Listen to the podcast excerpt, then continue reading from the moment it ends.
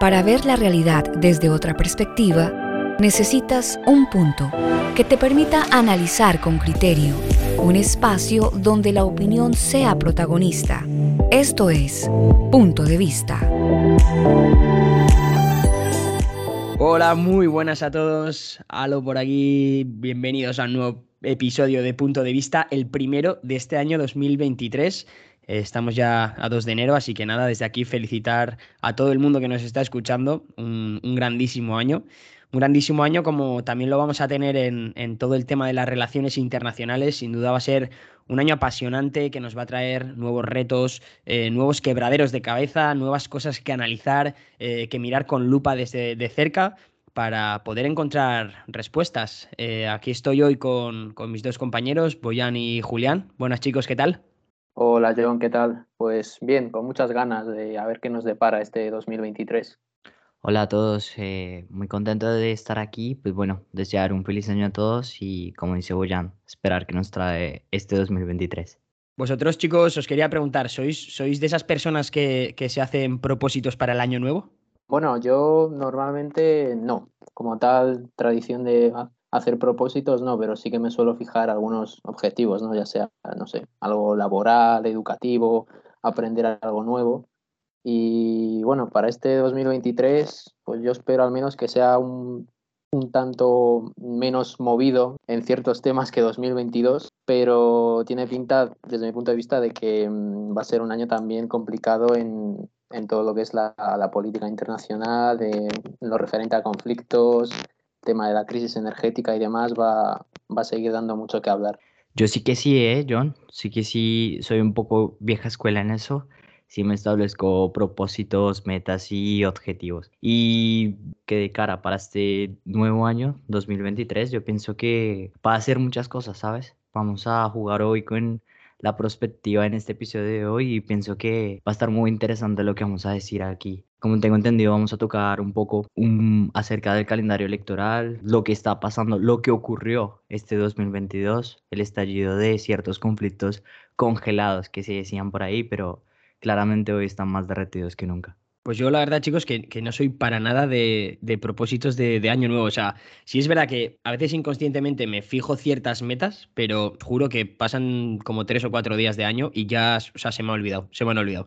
Entonces, bueno, yo soy más de, de, dejar fluir y, ver qué nos depara el futuro.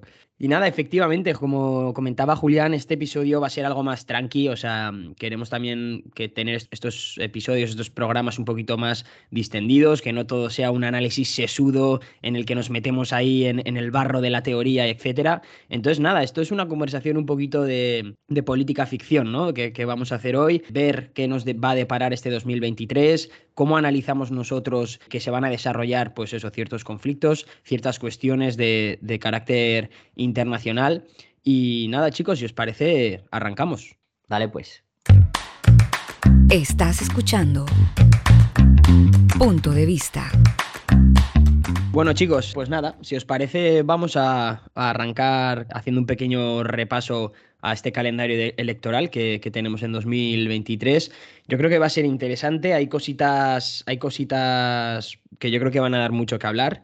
Para empezar a comentar, yo creo que, lo primero que nos salta en el calendario y, por el sitio en el que estamos grabando este podcast son las elecciones tanto autonómicas como municipales, como casi con total seguridad generales eh, aquí en España, ¿no? Sí, este año, John, eh, va a ser un 2023, va a ser un gran año electoral para España, yo creo. Vienen elecciones autonómicas, municipales, y pues bueno, es este 28 de mayo, si no me equivoco. Así que yo creo que va a estar muy interesante. Hay muchas propuestas nuevas, tanto de, del actual gobierno como de su fuerte opositor, por, por decirlo así.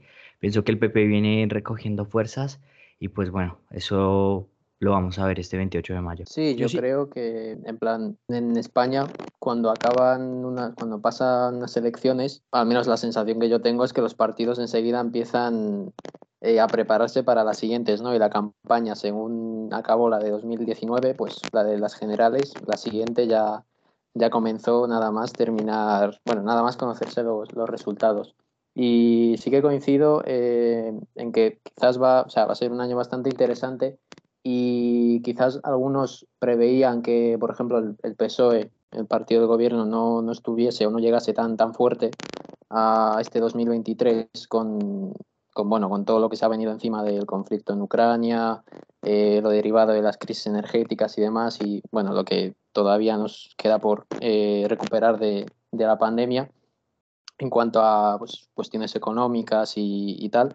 Pero yo creo que muchos no esperaban que el PSOE, según las encuestas, tampoco es que todos le den como vencedor, pero está, yo creo que bastante, bastante fuerte teniendo en cuenta todo lo que ha tenido que, afrontar.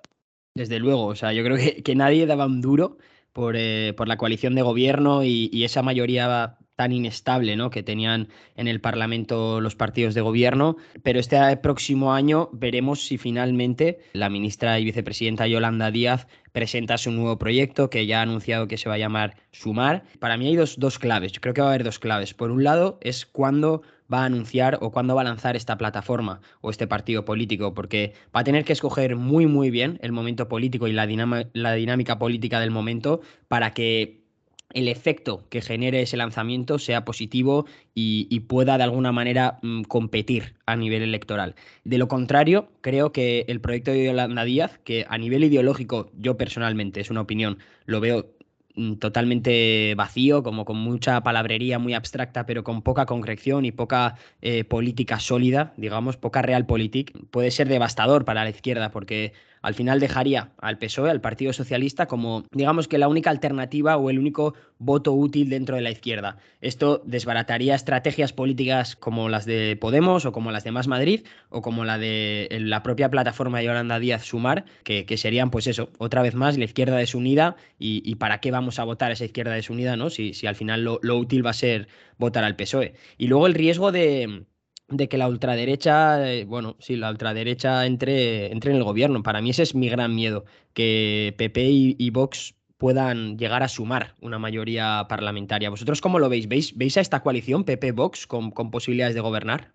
Yo, la verdad, John, es que sí es que la veo. Y no solo es preocupante aquí en España, sino en Europa como tal. Para nada es un secreto que el auge de derechas cada vez se está haciendo más fuerte, ¿no? Vemos con claridad, es un, gran ejemplo es Italia, ahorita con la victoria de esta candidata ultraderechista.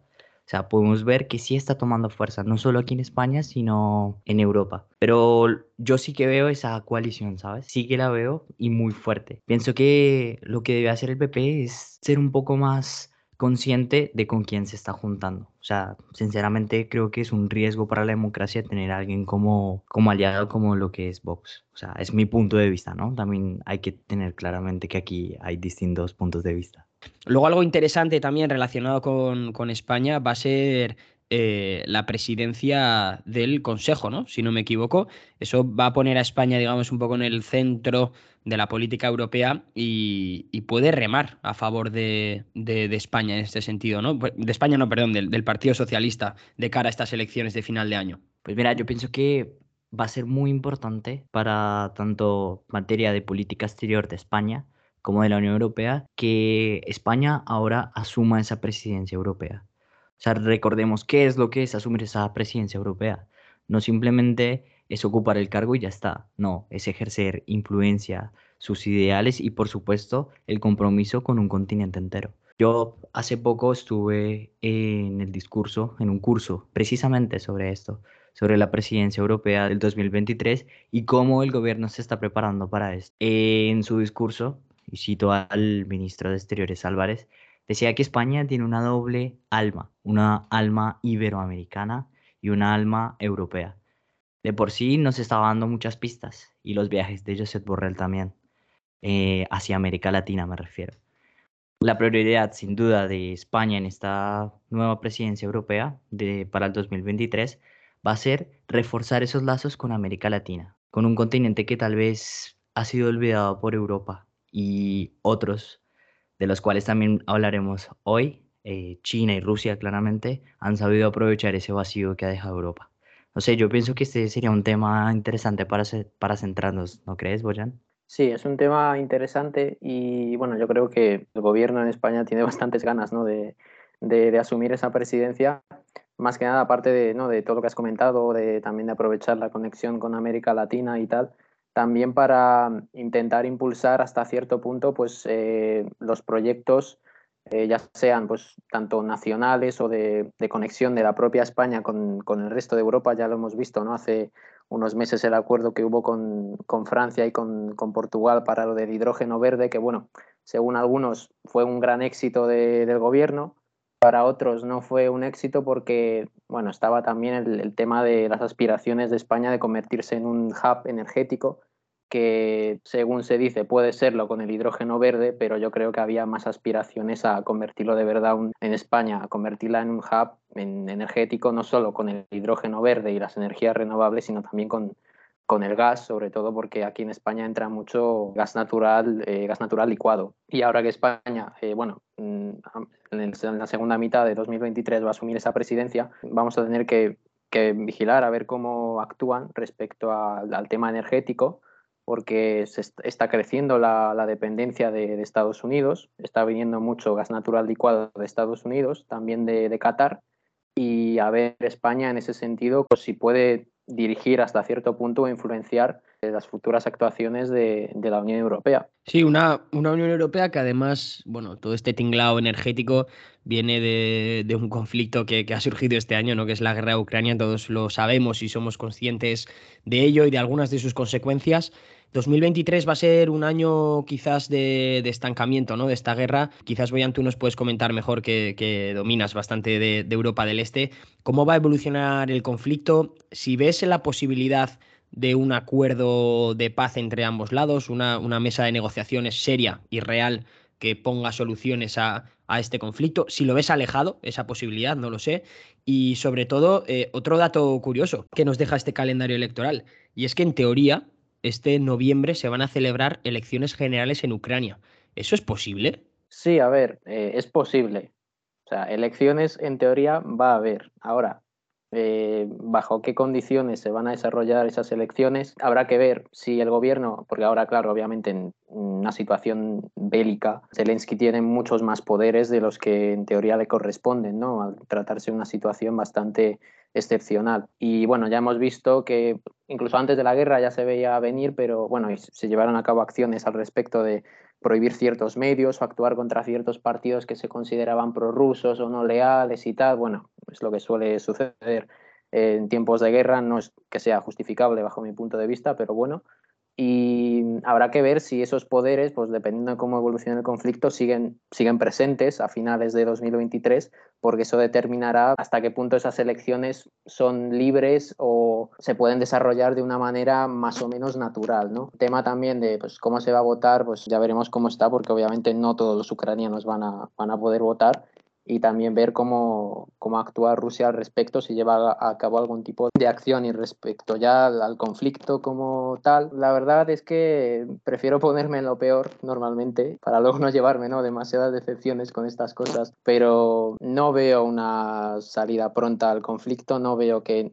ni tanto ni Ucrania como Rusia a favor de llegar a un acuerdo porque bueno, ahora estando en invierno, pues está más o menos, entre comillas, congelado el frente, aunque bueno, esto es bastante matizado en ciertos casos, pero mm, habrá que ver a partir de marzo, abril o incluso mayo cuando ya la nieve se haya derretido y el invierno pues deje paso a la primavera, veremos si hay nuevos cambios en la línea del frente. Se comenta que Ucrania quiere hacer como un movimiento de pinza ¿no? y penetrar por, por lo que es la zona de Melitopol y cortar así Crimea, la conexión terrestre de Crimea que ha establecido Rusia ¿no? por todo el sureste de Ucrania, conectando el territorio ruso con, con, hasta Crimea y veremos si son capaces de hacerlo eso los, los, ucranianos, que de hacerlo pues los rusos estarían en una posición bastante complicada, pero bueno, por todo lo que ha estado comentando Putin y demás y las eh, tanto declaraciones suyas como de, de, de, responsables rusos, tiene toda la pinta de que siguen teniendo una serie de objetivos un tanto maximalistas, no van a ceder, Rusia está bajo casi una economía de, de guerra, no al 100%, pero todavía esto se puede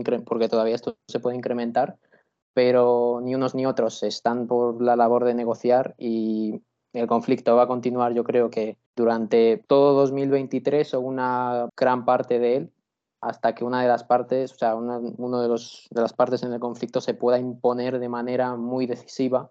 Y bueno, mm, Ucrania, teniendo todo el apoyo que tiene de, de, la OTAN, pues parece que es la que, la que tiene más posibilidades de ella, aunque Rusia pues, va a exprimir al máximo su, sus capacidades y veremos pues, si lleva a cabo algún tipo de nueva acción militar, se está hablando de Bielorrusia, una nueva, una nueva incursión por el norte, eso ya, ya, ya, lo veremos, pero bueno, de momento hay muchas más incógnitas que, que certezas. Sí, yo la verdad que en el tema de la, de la guerra de Ucrania eh, prefiero callarme, porque yo en febrero, hasta el día antes de la invasión, eh, seguía defendiendo que Rusia no iba a atacar y, aquí estamos. Pero bueno, va a ser curioso el tema de, las elecciones, ¿no? Yo creo que en, estas hipotéticas elecciones, que por cierto se van a dar en octubre, en teoría, no en noviembre, que me, me he colado antes, va a ser curioso porque seguramente se den una serie de irregularidades eh, bastante heavies que por supuesto eh, los medios de comunicación occidentales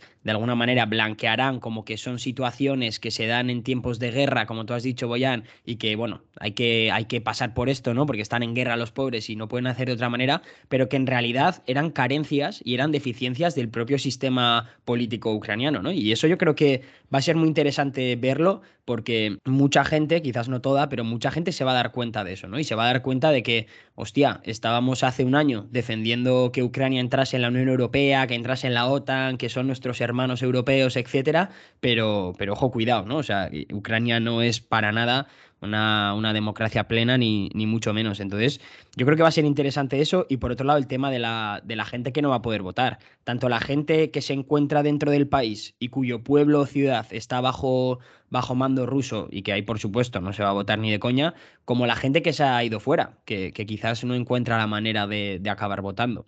Entonces, bueno, veremos cómo, cómo se desarrolla ese conflicto. También vamos a tener unas elecciones muy interesantes en, en Argentina ese mismo mes, en octubre.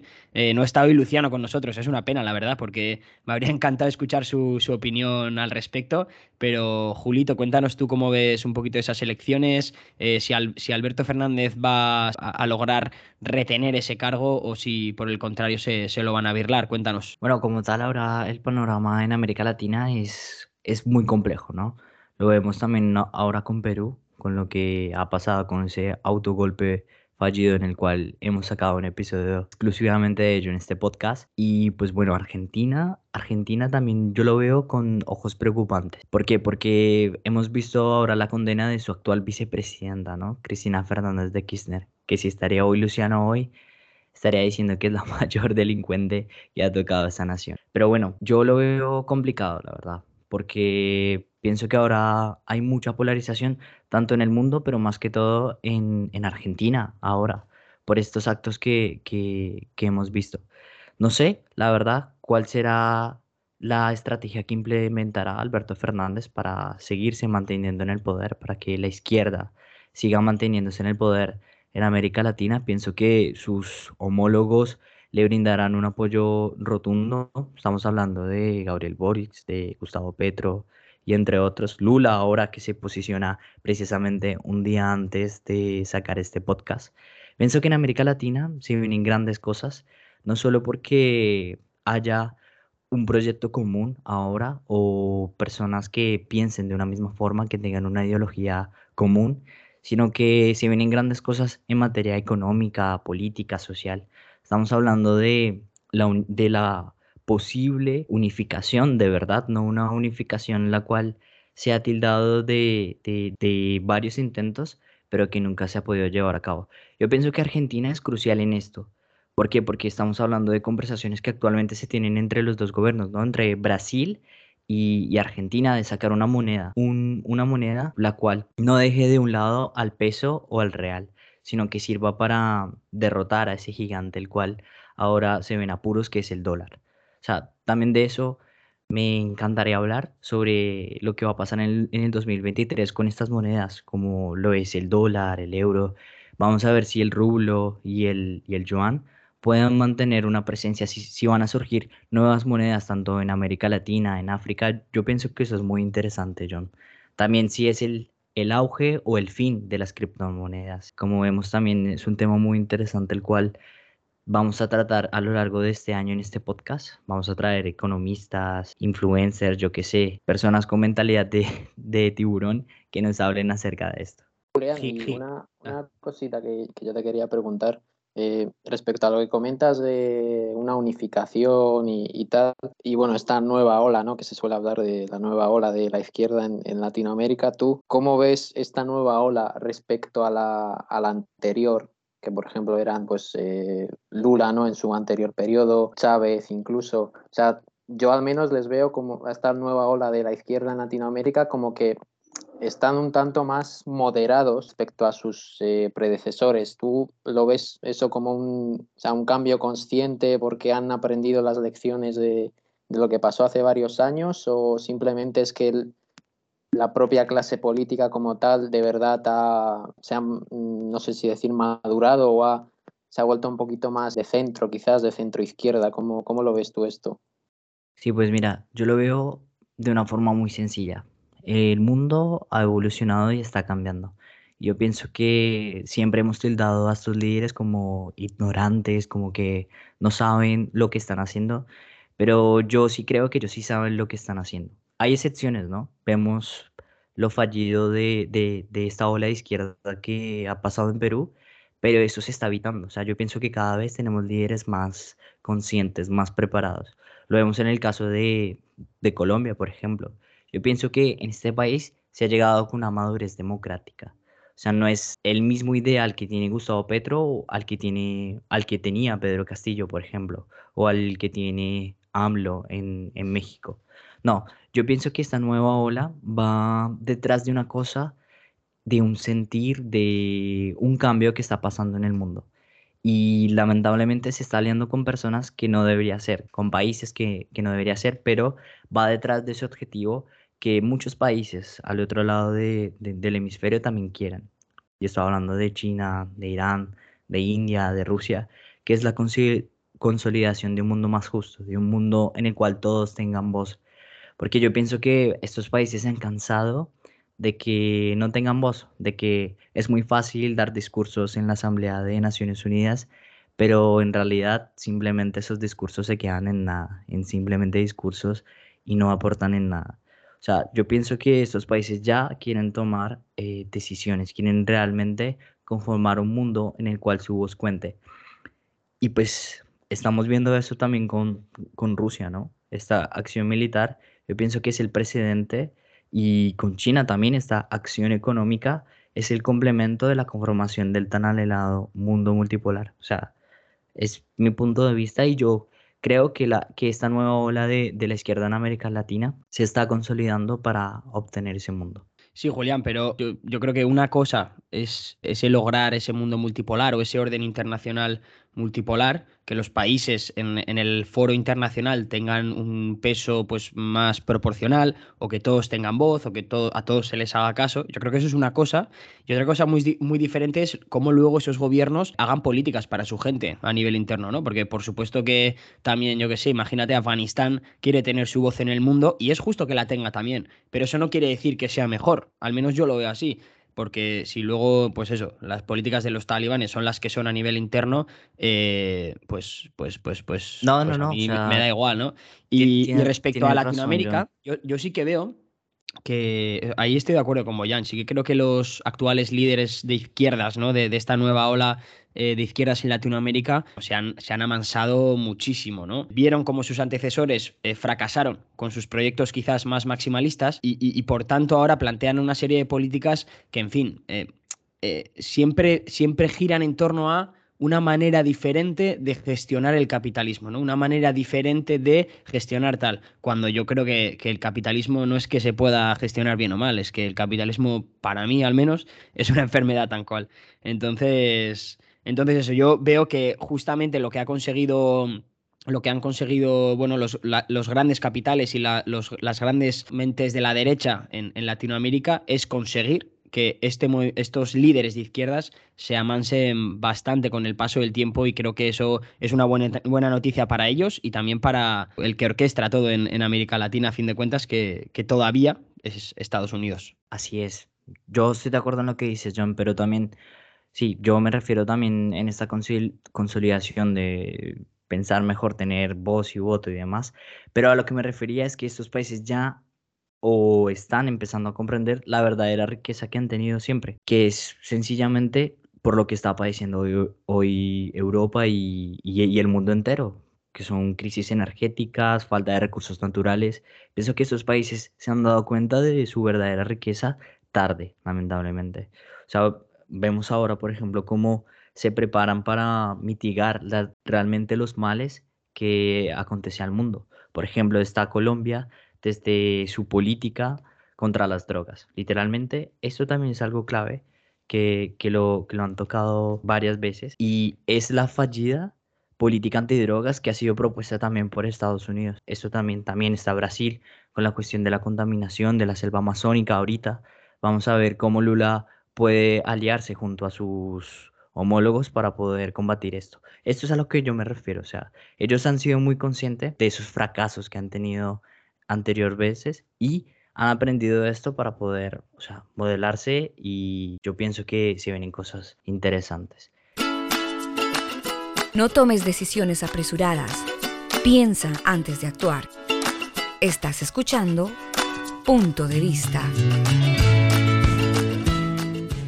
A mí me, resulta, interesante lo, que has comentado ¿no? del mundo multipolar y que países de Latinoamérica, también otros en, en Asia, eh, incluso en África, eh, se están dando cuenta ¿no? de, su, de, su posición, de su valía, de, del poder que pueden llegar a, a proyectar internacionalmente. Pero lo que me llama la atención es que si bien se habla bastante del mundo multipolar como tal, en realidad, aunque quizás nos podamos estar dirigiendo hacia él a pasos muy lentos. Yo diría que el mundo como tal no, no es que sea 100% o vaya a ser 100% multipolar, sino que quizás acabemos en una bipolaridad eh, entre Estados Unidos y China, pero una bipolaridad un tanto imperfecta o irregular en la que haya una serie de países, ya sean Rusia, Turquía, eh, Brasil, México, India, etcétera,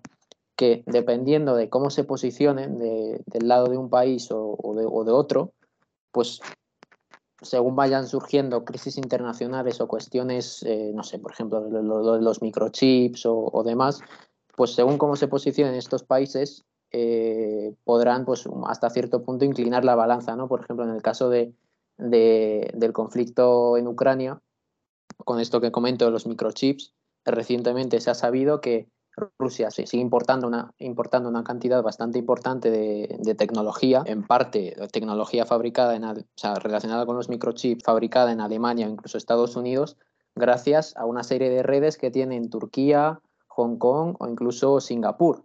Y es porque o estos países o organizaciones, empresas, etcétera, en estos países deciden, pues miran obviamente su, su beneficio económico y se ponen del lado de, de Rusia, ¿no?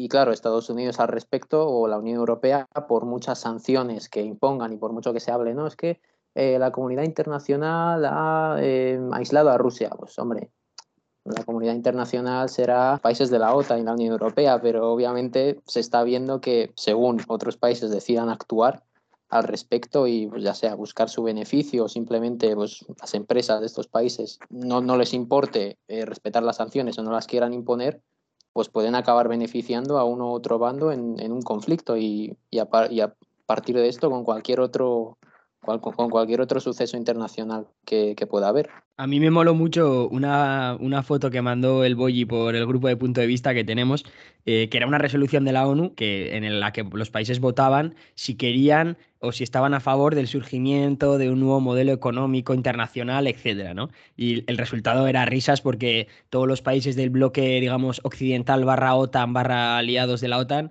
eh, votaban que no, que querían que todo siguiese igual, y el resto de países, el resto del mundo votaba que sí, que quería un nuevo modelo económico, ¿no? Entonces yo creo que eso también es síntoma de, del mundo al que nos dirigimos. Yo ahí estoy de acuerdo con, con Boyan, yo no veo tanto un mundo tan multipolar, sí que eso es un multipolarismo muy, muy, muy imperfecto y que yo creo que en definitiva se va a encaminar hacia eso, hacia la, hacia la paulatina consolidación de dos grandes bloques del mundo, vamos a llamarlo, de democracias liberales y las que no lo son, que poco a poco veremos cómo se van a ir aliando. Y una vez estos países, estos, terceros países se logren aliar y, conformar un bloque eh, consistente, ahí es cuando, cuando van a empezar realmente los problemas para Occidente, para Estados Unidos y, también para el dólar, ¿no? Que es lo que comentaba Julián antes, que al final es el último bastión que le queda a Estados Unidos de, poder internacional real, ¿no? Que, el dólar sigue fuerte, que el dólar sigue siendo moneda de cambio en todo el mundo. Entonces, cuando esos países se coordinen, empiecen a comerciar en otra moneda que no sea el dólar, ojo, que, que ahí siga una predicción, Estados Unidos caerá. Cuidado con esto. Claro, de eso no hay menor duda, pero lo que abordábamos también desde un principio, ¿no? Para ellos es muy importante también lo que va a pasar este año, cómo se va a mover el continente europeo, qué va a pasar con China, qué puede pasar otra vez con, con Irán, qué, cómo va a evolucionar este conflicto de Rusia y Ucrania, que es básicamente la piedra angular de todo esto. Porque gracias a, a todo esto es que tenemos todas estas problemáticas hoy en día. Porque si ustedes lo notaron, por ejemplo, otra problemática que teníamos era el COVID, ¿no? Esto ya no existe. No, y de hecho, en unos días, si no me confundo, es el día 8 de enero, China ya va a quitar cualquier tipo de restricción para, para viajar al país, etcétera. Yo ya estoy hablando con Paul, ¿eh, chicos? Eh, un viajecito a China este año, cuidado, se, se viene. Y, esto, bueno, pues, pues sí que va a generar a nivel interno en China muchísimos problemas. Ya lo hablamos en el episodio de, la COVID-0 con, con, el gato chino, pero bueno, lo estamos viendo ahora. La, la ola de contagios que está viendo en China es, es loquísima entonces, bueno, eh, al final ahora China está padeciendo los problemas que nosotros padecimos hace, pues eso, un par de añitos y vamos a ver cómo lo gestiona, porque el sistema sanitario chino, como comprenderéis, no es el que tenemos aquí en Occidente. Quizás en alguna ciudad tipo Shanghái, tipo Pekín, Shenzhen o así, se pueda asemejar, pero es que China es muy grande y, en muchos pueblos, en muchas ciudades pequeñitas, gestionar tantos casos de COVID y además con una tercera edad, los, mayores en China no están eh, excesivamente vacunados, pues puede ser, puede ser peligroso, ¿no? Sí, lo que comentas de, China, del COVID, yo también me he dado cuenta, ¿no? Que, por ejemplo, ahora leía una noticia hoy de dos vuelos procedentes de China que llegaron, no sé si era a Milán, y que estaban la mitad de los pasajeros infectados y que se estaban, bueno, varios países de la Unión Europea están planteándose eh, implementar otra vez una serie de medidas pues, de control a los pasajeros chinos que, que lleguen a, una vez lleguen a los aeropuertos, ¿no? Pero creo que se están centrando demasiado quizás en el tema del COVID otra vez y se está ignorando eh, el hecho de que como tú, como, como, te has dicho, que la propia China se esté abriendo otra vez, ¿no? Por ejemplo, que, que, haya otra vez eh, vuelos, que la economía se reactive como, y, funcione como debe ser. Y esto creo que durante el 2023 también va a tener un impacto bastante fuerte en lo que es las redes de suministro y también en el tema de la demanda de energía, porque China es un país que, bueno, consume bastante energía y consume ahora, por ejemplo, eh, quiere consumir mucho, mucho gas, ¿no? Es algo que tú has estado comentando en algunas conversaciones que, hemos tenido, que está virando del carbón, de la energía producida por el carbón al gas. Y es un país ávido de recibir gas y veremos eso cómo afecta a, los precios de, de, la energía y también, pues bueno, China tiene ahí todavía la cuestión de Taiwán, que seguro que va a dar bastante que hablar recientemente, ¿no? Durante las últimas semanas ha habido una serie de tensiones otra vez con, con aviones eh, chinos que supuestamente entraron en, espacio aéreo de Taiwán y tal. No sé si nos puedes comentar algo al respecto. Vamos, el conflicto con Taiwán se va a reactivar, va a volver un poco al centro de la, de la agenda política de China, porque, porque, bueno, China se puede entretener con cosas que le pasen por el camino, pero, pero tiene muy claro que a eso no va a renunciar y que antes o después en fin, alguna solución se va a tener que dar. Entonces, bueno, eh, este año en 2023 no hay elecciones en Taiwán, pero sí que las hay en 2024. O sea que eso, eso va a ser muy interesante de ver, a ver los taiwaneses qué es lo que votan, porque Tsai Ing-wen, la actual presidenta, ya no puede repetir en el cargo, porque en Taiwán hay, hay límite de mandato. Entonces, bueno, veremos si el Kuomintang, que es el, partido opositor que tiene más relación con China en realidad que, el partido de Chai Ing-wen, logra ganar esas elecciones. Yo creo que en Taiwán existe mucho miedo y veo difícil que gane, que gane este, este partido. Pero bueno, también vamos a ver tensiones en, esa región, que, que, es la que a mí más me mola. Veremos también tensiones con Corea del Norte, por supuesto, que ahora ha sucedido el tema de los, de los drones y demás. ¿Y qué más cositas ahí? Bueno, no sé si, cierto, si, quieres, ir acabando. Sí, sí, está muy interesante acerca de lo que está pasando en Corea con la, con la, incursión de esos drones que Corea del Sur no pudo derribar. Esto también habla mucho. Esto también habla mucho de cómo están preparados estos ejércitos y bueno, no solo eso, yo pienso que hemos llegado a un punto de inflexión a lo largo de este 2022, en donde se habla tanto de esos conflictos congelados que poco a poco se están derritiendo junto al calentamiento global. Eso no tiene ninguna duda. Vemos allí el estallido de, de, las dos Coreas también, ¿no? De China, Taiwán, Ucrania, eh, Rusia, tenemos acá la OTAN cada vez armándose, Japón aumentando su presupuesto militar, Alemania. Esto cada vez se pone lamentablemente peor. El primero que habla en la corte parece tener la razón, hasta que comienza el interrogatorio. Esto es, punto de vista. Pero pues bueno, yo la verdad soy un optimista y creo que vamos a tener solución a todas estas pesadillas y espero lo mejor para este 2023. Bueno, y si no, si no encontramos o, no encontramos soluciones, eh, aquí estaremos nosotros para, para analizar las catástrofes que, que, vayan sucediendo por ahí, ¿no? De eso no tengas duda, John. Pues muy bien, chicos. Si, si os parece, yo creo que hemos tocado un poquito todo el mundo. Quizás se nos ha quedado un poquito más en el tintero tema África, tema Oriente Medio, pero bueno, durante este año dará tiempo a, tocarlo seguro. Así que nada, chicos, ya vamos a ir cerrando si os parece. Eh, os deseo una buena entrada de año. Tengo ya ganitas de veros y, nada, que no nos paséis con los polvorones, ¿vale? Gracias, John. Y bueno, igualmente a todos. Espero que este nuevo año sea muy bueno para todos. Feliz 2023. Feliz año, chicos, y bueno, esperemos que sea un gran año. Os recordamos para finalizar que nos podéis seguir en redes sociales como arroba pdevista barra baja y que nos podéis escuchar aquí en Spotify, nos podéis escuchar en Apple Music y en otras plataformas también de audio. Así que nada, un beso para todos y a entrar bien en, en el nuevo año. Un saludo. Síguenos en las redes sociales como pdevista-bajo. Visita nuestro sitio web pdevista.com.